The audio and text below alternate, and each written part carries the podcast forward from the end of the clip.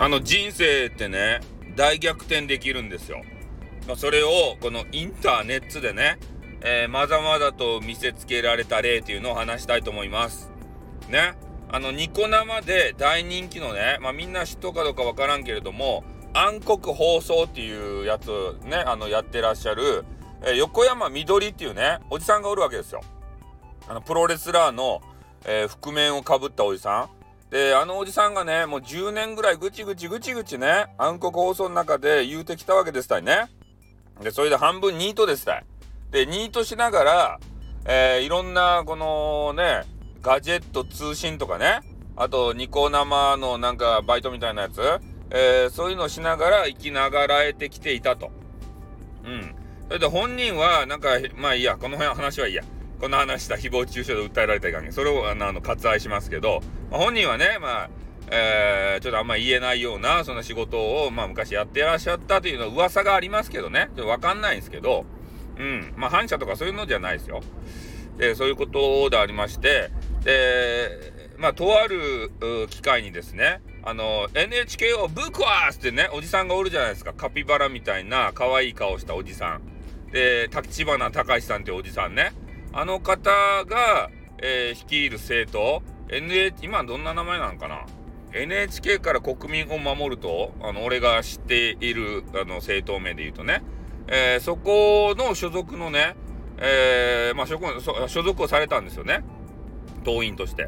で、それで、えー、立川市議会でしたかね。そこで立候補したんですよ。そしたら、もうニコ生パワーでね、受かったんですね。市議会議員として。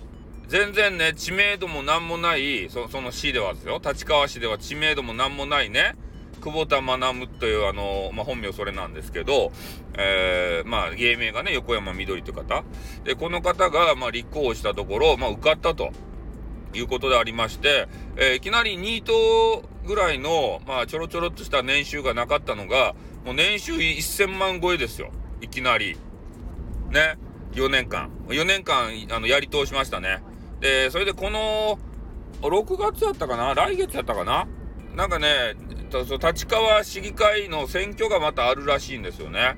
だからそこに、まあ、出馬するのかどうか、という話をされてございましたね。うん。で、もしかしたらそこに出さないかもしれんと。そうなった時には、ね、もう、あの、参議院の選挙があるんですよね。もうすぐ参議院議員の選挙が。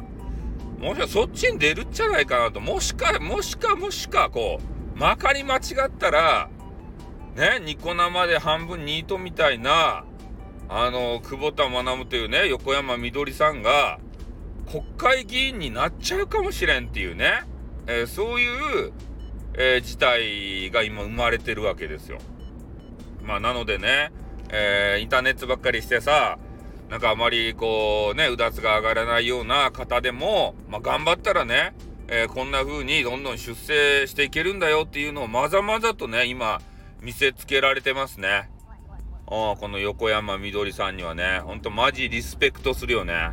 こう、あの、暗黒放送っていうね、あの放送面白かったですた？い。ね、この横山みどりっていうのがドジでさ、ね、いろんな不幸事を起こすわけですよ。で、それをね、赤裸々に語ると、どうもーとか暗黒放送の横山みどりでーすってこんな感じでね、えー、あの、配信される方なんですけれども、ね、あんまりテンション高くはないんですけどね。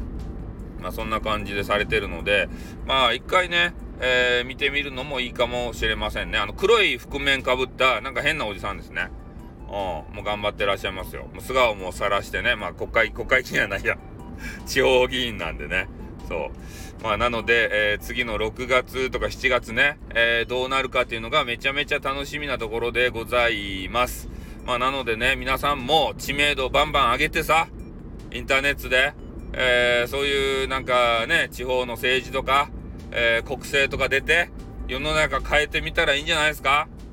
ね、俺は出ませんけれどもね、おね、皆さんもそういう、なんか興味がありそうな人がいっぱいいそうじゃないですか。ねこのスタイフで有名になってですよ。ねえー、そっから出たらいいんじゃないですか、なんか。ね議会目指してスタイフ政党を作ったらいいんじゃないですか 知らんけど そんなん作らんやろうけどはいということでね今日はえー、ね頑張ればどげんかなるよっていう話をですね、少しさせていただきました。じゃあこれで終わります。あってー